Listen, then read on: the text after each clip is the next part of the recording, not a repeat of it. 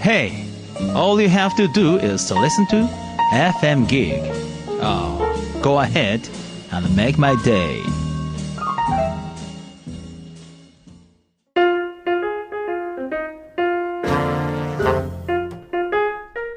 Luya happy time.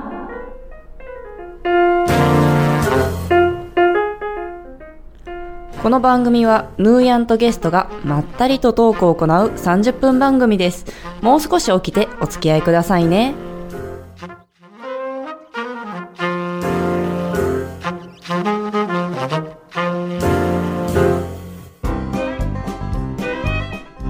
はい今週も始まりました。ヌーヤンのハッピータイムです。今週のゲストさんは女性が笑顔であったりその女性の幸せを応援するたかちゃんにお越しいただきましたよろしくお願いいたします、よろしくお願いします。はいもうすっかり最近は秋になりましてはい、私はもう食欲の秋かなと思うんですけれどもたかちゃんはいかがですか？そうですね。確かに今だんだん美味しくなってきてうん、さらにとら止まらなくなってきましたよね。そうなんです。やっぱり旬のなんでしょう果物とか、うん。もう普段は気にならないお菓子まで気になってきてあついつい手が伸びちゃうんですよね。あ、そうですよね。はい。うん。もうそんな時何か 止めるいい方法ありますか？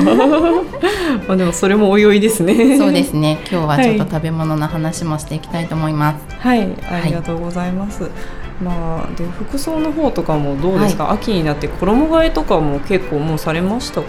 そうですね。まあでももそろそろ朝晩冷えてきたので、やっんぱりそこは早め早めに対応しないと、うんなんか寒いなって感じた時にはちょっと遅いんですよね。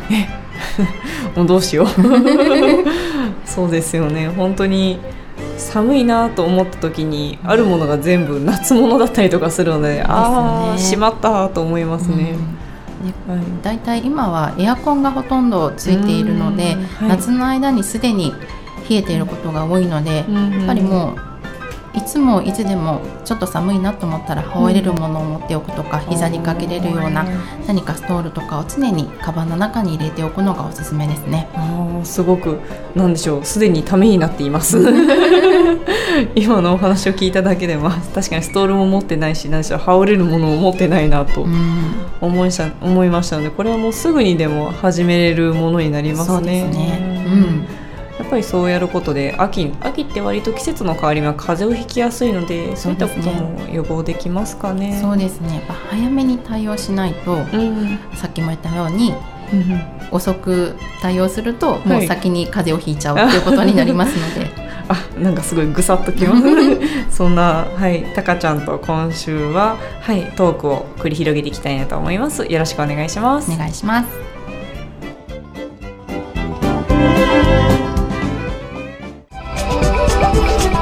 ヌーヤンのハッピータイム。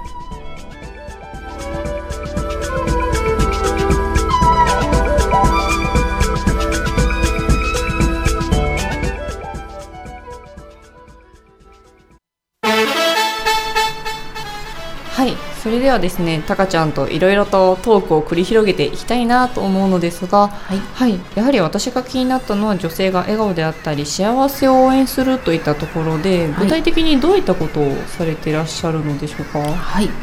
今現在は中心は、えー婚活の応援をさせていただいておりまして、でまあ、女性で結婚したいなと思っているけれどもなかなかこううまく進まないとか、あとはそもそも結婚したいんだろうかというところに立ち戻ったりですね。はい、であの何かこうちょっと自分が結婚できないのではないかっていう不安に陥っている方とか、はい。女性で結婚にまつわることで悩んでいる方が本当に周りに多かったので、まあ、女性が幸せな結婚をしてただ結婚するだけじゃなくて、うん。その後も、えー幸せに暮らしていけるような、はい。そんな、えーまあ、人生自体をずっとこう応援していきたいなっていうところでまず結婚からということでそのコンサルティングなどを中心にさせていただいております。うん。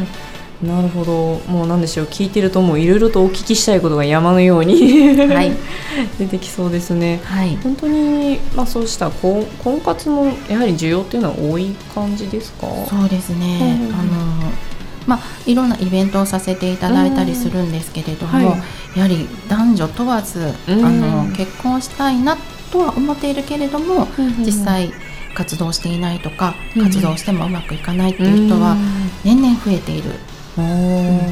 そういった現状があるんですね。そうですね。うん。確かに。まあ何でしょう。物豊かになってくるとどうしてもそういうのも増えてくるのかなっていう。そうですね。反対に結婚をする人は何回も結婚している人はいるんですけれども。そうですね。そうですね、うん、はい、しない人はずっとしないでっていう方もどんどん増えてますね。あら。二極化しつつそうですね。何でも二極化ですね。恐るべし、はい、ただそういったところでですねなぜその活動を、まあ、まさにしようと思ったのかなっていうところが気になるのですが、はい、教えていただけますか、はいちょっときっかけというと、はい、ちょっと今婚活とはイメージが全然違う感じになってしまうんですけれどももともとですね、えー、私の母が、えー、ギランバレー症候群という病気になって、両手両足が麻痺してしまうという病気になったんですね、私が34歳の頃に、はい、私自身も急性膵炎という病気になって入院をしたり、ちょっと自分の体調を崩してしまった時があって。でその数ヶ月後に母がそういった病気になって、本当にこう人生を見直す機会になったんですね。で母は、えー、その病気の進行に伴って、まあ、治らないことが、まあ、精神的負担になって、はい、認知症になってしまいまして、私のことも父のことももう誰かわからないっていう状況までいたんですね。はい、でそんな中であの病院にずっといても病院って3ヶ月経つと退院しないといけないっていう、まあ、ルールというか暗黙の、はい、ルールがありましてで、はい、いろんな病院を転々とする中、もうだんだんかわいそうになってきて、まあ、連れて帰ってきて、はい、でえー、まあ、もう食事を変えようっていう風なきっかけがあったんですね。はい、で、えー、薬もやめて家で、えー、食事だけでこう、治癒に向かって、はい、まあ、ケアしていったんですね。うんうん、でその中でだんだん母が本当に変わっていく。そして、えー、私もその食事を家族全員で変えたことによって、はい、本当に自分たちが今現状が本当に幸せだなっていう安堵感というか、穏やかな気持ちになって。今までにない家族3人が、まあ、両親と私が本当に幸せな感覚を得ることができて、で母もどんどんどんどん良くなっていってくれたんですね。でおかげであの仕事も辞めて介護をしてたんですけれども、まあ、その必要もなくなったのでもう働いてもいいような状況になってしまいまして、はい、はい、でそれをきっかけにアメリカにマクロビオティックというそのね今食事療法を教えてくれたのがマクロビオティックの教えだったので、まあ、それを習いに行こうということでアメリカに行きまして、3ヶ月そういったトレーニングを受けて、で日本に帰ってきてから料理教室なので女性の応援をさせていただくようになったんですね。で自分たちで体を整えていくことによって、えー、まあ病気を防ぐっていうこともですし、うん、あと考え方も本当に前向きになるし行動的になっていくんですね、はい、やはり体がしんどいとなかなかこういろんなことが億劫になるじゃないですか。それが自分の体が軽いと、はい、何でもやれるっていう風になるしあ、はい、もっとやってみたいとかもっとこんなことできるんじゃないだろうかっていう、自分への自信にもつながっていったんですね。でおかげさまで、えー、アメリカで終了してから、えー、日本に帰ってきて、料理教室をしてそれを伝えていこうというふうにさせていただいていて、はい、でその中で出会った断食の合宿をさせていただいたりですとか、でそのが断食をすることによって母もまたさらに良くなっていってくれて、はい、はい、で、えー、両手両足全敗の状態だったんですけれども、その後なんと、えー、富士山を一人で勝手にツアーで申し込んで行けるぐらいにまでなってくれたんですね、はいえー、すごく元気になられたんですね。そうなんですよ。びっくりするほど元気になってですねそうですよね、はい、普通だったら、えー、もうそれ73歳でなんですね、はい、それまで全然ハイキングとかもそんなに行かないし、別に山に登ったりとかもしたことがなかったんですね、はい、なのでツアーに申し込んだ時に、うん、あのできるだけ事前に練習していろんな 1,000m 級ぐらいの山に登ってから来てくださいねって言われたのに、うん。ぶっつけ本番みたいな感じで、はい。そんな風にしてもう登れるぐらい元気になってくれたんですね。うんうんうん。でまあ本人はそのそれがそすごく自分の自信になって、うん。なんか何でもできるっていう風になってそれからは本当にいろんなボランティア活動をしたりとか、母自身がやりたいことをやるようになって、うん私が教えたこう天然酵母のパンの焼き方ではい。パンを焼いてみんなに食べさせたりだとか、ごい。うんうん。でいろんな知り合いの人にお弁当を作っていってあげたりだとか、はい。なんか自分の人生を本当に楽しんでくれるようになったんですね。でその時に何歳になっても人は自分のなんか生きがいを見つければどんどんどんどんうんうん。やりたいことをやっていけるんだなって年齢は関係ないなって思ったんですね。はい。でそれまで母はい一生懸命私を育てるために仕事をしてくれていたので、はいうんうん。本当にあの女性がもっと自分のやりたいことをやってくれる方が、うん。もっと他の人たちも幸せになる。うん。一、人の女性が笑顔になるとその家族が笑顔になったり、うん。会社の人たちもみんな笑顔にすることができるんじゃないかなと思って、はい。女性をまず変えていこう、でうん。お料理を作って自分の体を整えたり、うんあと断食などをして、はい。自分の老廃物を外に出すことによって、うんどんどんその人が軽くなって行動的になったら、うん。周りの人がどんどん幸せになるんじゃないかなって思って、その活動を始めたのがきっかけなんですね。へえすごいですね。もうなんでしょう。お聞きしてるだけでもかなりなんかこう波乱万丈と言いますか。そうですね。もう介護してた時は本当にもうこれはいつまで続くんだろうって思って、うん。もう母に八つ当たりしたこともありますし、うん。もう母も本当にもう誰のこともわからない状態だし理性的ではなかったので、はい。すごく暴力的になったこともあったんですね。そんな時にはもう母に対してもやっぱりすごい怒りが出るし、うん。なんで分かってくれないんだろうとか、うん。で家になんかちょっと目を離して家に帰ってきたら家の、い、ろんなものが家で壊れてるんですね。へえそうなんですね。でうん。たなんかお皿の上におにぎりとか乗せてうん。置いていたものがお皿ごと割れているとか、わお。はい。で一旦目を離して帰ってきた時になんか夏だったんですけれども、はい。なんかちょっと薄暗いところに扇風機がですね、はい。頭がボロリンって垂れてえー。コードでぶら下がってるみたいな光景を見た時に、はい。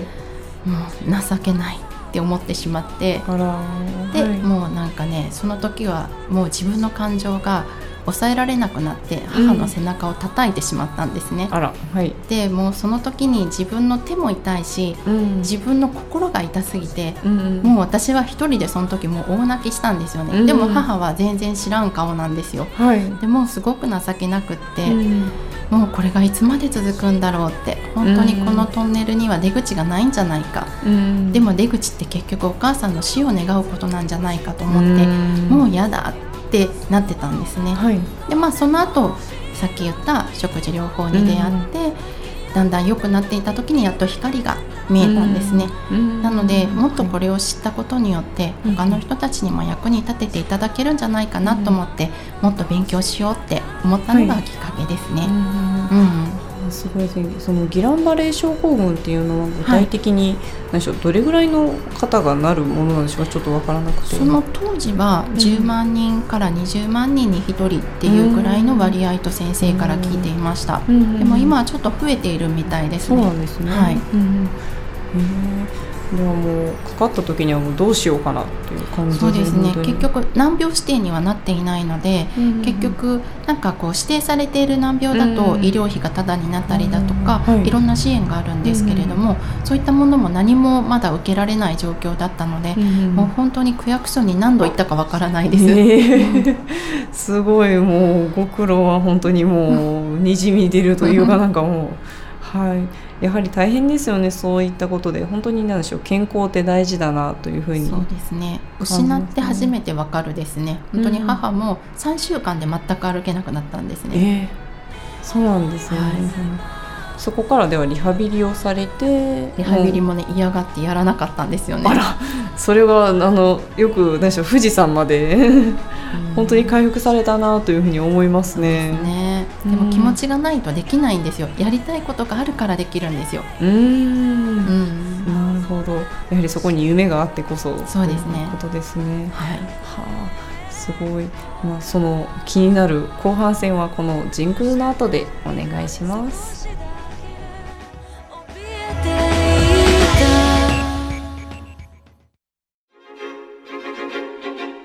ヌ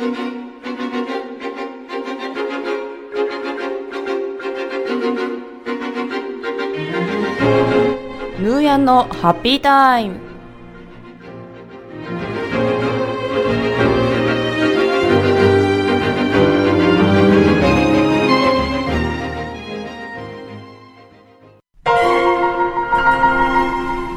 はいすごくタカちゃんの方からですねいろいろな経験を、経験をと通じたそのきっかけを教えていただきました、はい。ではですねそこからまあいろいろと実際に活動されておられる内容であったりとか、はい。まあ、どういったことをされていらっしゃるんですかメインとしては？はい。ではあの先ほど話した、まあ、母の介護がきっかけだったのでもともとはあの料理教室から始めさせていただいていて、はい。あと例えばその食事によってどうやって体を整えていくかっていうコンサルティングであったり、はい実際ご病気の方のご相談に乗ったりということなどもさせていただいておりました。はいで実は私、えー今年になってうん。実は結婚したんですけれども、うんはい。まあ、そのパートナーが、えーまあ、同じようにコンサルティング業をやっておりまして、はい。で私も女性を応援していて、うん。彼も婚活の支援などで女性の応援をしていたので、うん。今は2人で、えー婚活の支援を中心にさせていただいています。はいでその婚活の支援の内容っていうのも実はすごくユニークでして、うんはい。まあ、普通で言うと結婚相談所とかに入ると、えーうん。どういう条件がいいですかとかっていうことから、はい。えーそういうこう検索システムでそれに合った人を紹介して、うん。えーしてもらって、はい。えーお見合いをする。そしてうん。マッチングするとかっていうのが主流かと思うんですね、はい。まあ、ネット婚活も同じだと思うんですけれども、うん。私たちはそのデータとか、えーまあ、例えば年収だとか、うんでその人の趣味とかっていうのを聞いたとしても、うん実際マッチングするかっていうとすごく難しいなって思っておりまして、はい。でそれよりは実際結婚してる人たちがどうやって結婚しているのかっていうとうんお互いが何かをやってる時にあこの人って信頼できるなとか、うんこの人って面白いなとかって、うん何かこう興味を持ってその人とコミュニケーションをすることによってうんそれが深まっていくと思うんですね。はいで最初にまあ確かに、えー条件だけ合わせて結婚するっていうのも一つなんですけれども、それを昔の人はできたんですね。お見合いっていうことで、はい。親同士が決めたとか、うん。えーまあ釣り書きだけ見て、うん。この人だったら信頼できる。はい。っていうので、うん。そこに、えー自分の人生をかけれる。昔の女性はやはり覚悟が本当に決まっていたし、うん。はい。えー他に選択肢もなかったので、うん。それができたと思うんですけれども、今私たちの現代の生活から言うと、うん。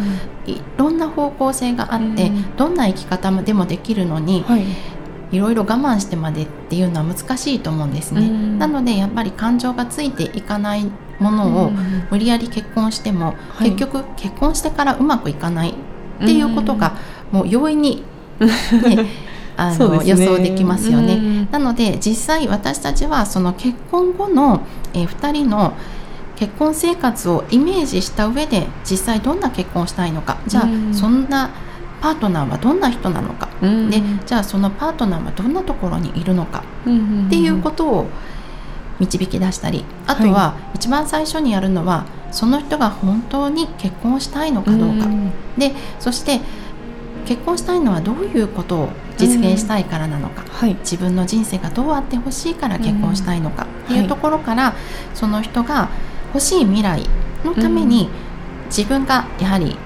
先ほど私が応援している女性が幸せになるために、そのツールとして結婚が必要なのであれば結婚すればいいし、はい。そこに結婚が出てこないのであれば、うん別にパートナーでもいいでしょうし、はい。一人で生きていくっていうのももちろん幸せになることができると思うんですね。はい。まずは自分が幸せになるための道筋をまず考えていただいて、でその相手が誰なのかっていうことを、はい。えー導き出して、うん。で一緒になんとイベントにも参加したりとかうん。で実際作戦会議をしたりはい。その作戦会議が終わって実際そのイベントが終わってからうん。一緒に振り返りをして、じゃあ今日はこういうことをやったけど、うんこれはあんまり私には効果はなかったとか、うんあとは、えーこれがすごく良かった、自分はこんな人が好きだと思ってたけれども、うん。実は嫌いだったっていうことが分かったりってはいいうような、そういう振り返りも一緒に行って、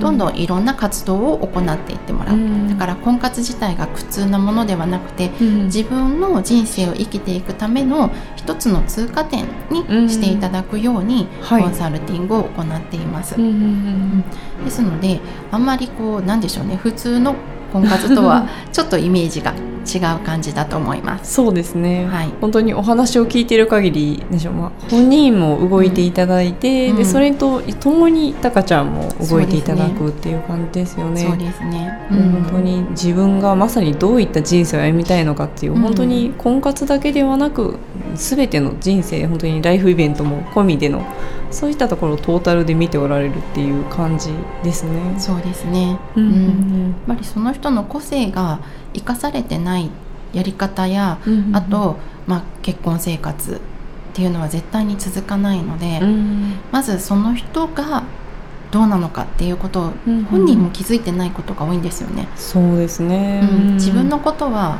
よく言うじゃないですか。自分のことは自分が一番わからないっていう、はい、うん。まさにそうなんですよね。うんなので私たちがこうしなさいああしなさいっていうことはうん。あんまり言わないんですね。うん自分がどうしたいかっていうことを常に問いを投げかける。どうしたいか、でやってみて違うかどうかっていうのは実際やってもらうんです、うんじゃないと頭の中でうん多分向かないよねって言ってやめてしまったら、ずっとそれが後にやっとけばよかったっていう悔いに残ったり、はい、なんかその可能性を残してるから、うんあれをやらないといけないんじゃないかって頭の中に残り続けるんですよね。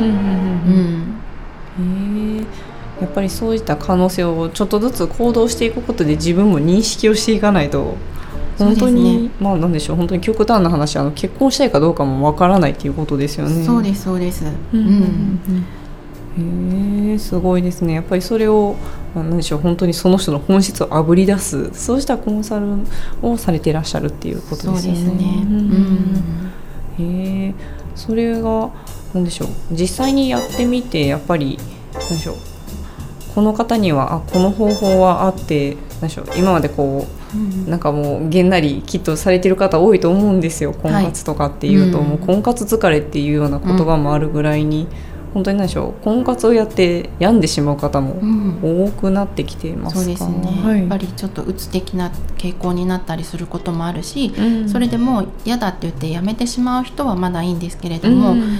なんかやらないといけないんじゃないかってずっと思い続けて、はい。我慢してややりたくないやり方でやってることによってすごくうつ的で自分を責めてしまって、うん。なんか自分は本当に何か欠落しているんじゃないかとか、うん。自分の何がいけないんだわからないみたいな。うん。だから今の現代って、えー学校教育がうん。結局こう、答えが一つしかない勉強方法ばっかりなんですよね、はい、正解が一つっていう。うん。で海外だったらこの答えを導き出すためにどういうことが考えられますかっていう考え方なんですけども、なので答えがないことに対してものすごく抵抗感があるんですよ日本って。だから真面目にやっていればちゃんと幸せになれるんだって思っていたら、はい、それは無理なんですね。残 そうですね。念ながら。うん。はい。なので、えーずっとトライアンドエラーを繰り返して自分の心地いいところを探していくその強さが必要になるんですね。うん。うんだから行動力と、うん。あとやっぱりその後振り返れるかどうかっていうことがすごく重要になってきて、うん。それを一人でやるっていうのはすごく今は難しいかなと思います。うん。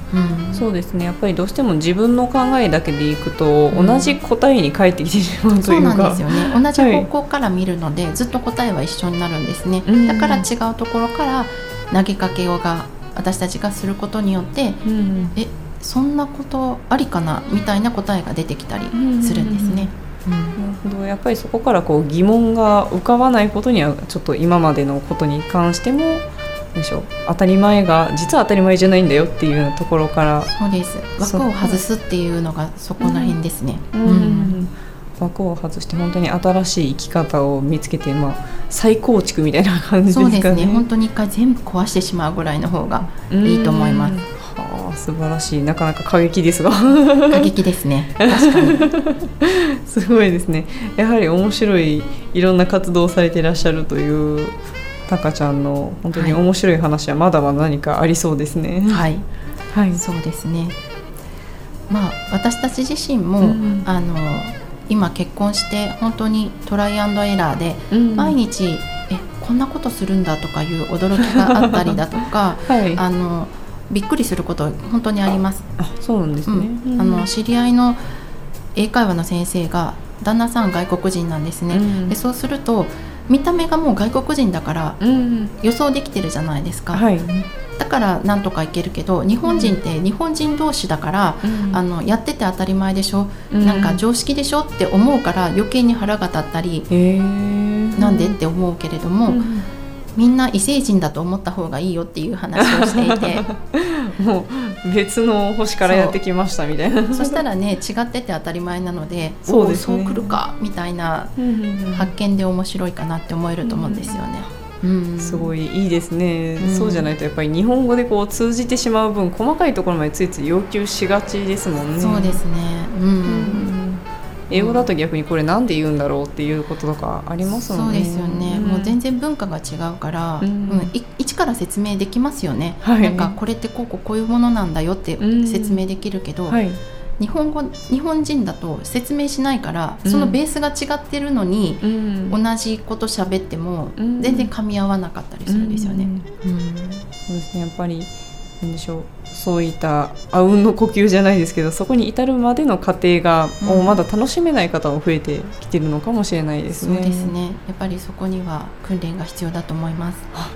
さすがその訓練がいろいろとあるということではいひとまずこちらでエンディングの方に入っていきたいと思います。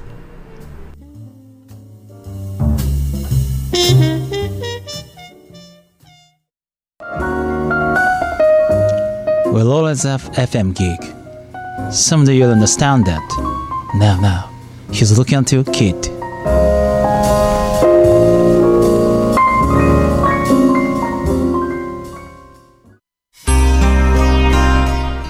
はい、楽しい時間はあっという間ということで、たかちゃんのお話、もう興味深いことばかりです。はい、ありがとうございます。はい、そんなたかちゃんの方からお知らせがあるということです。はい。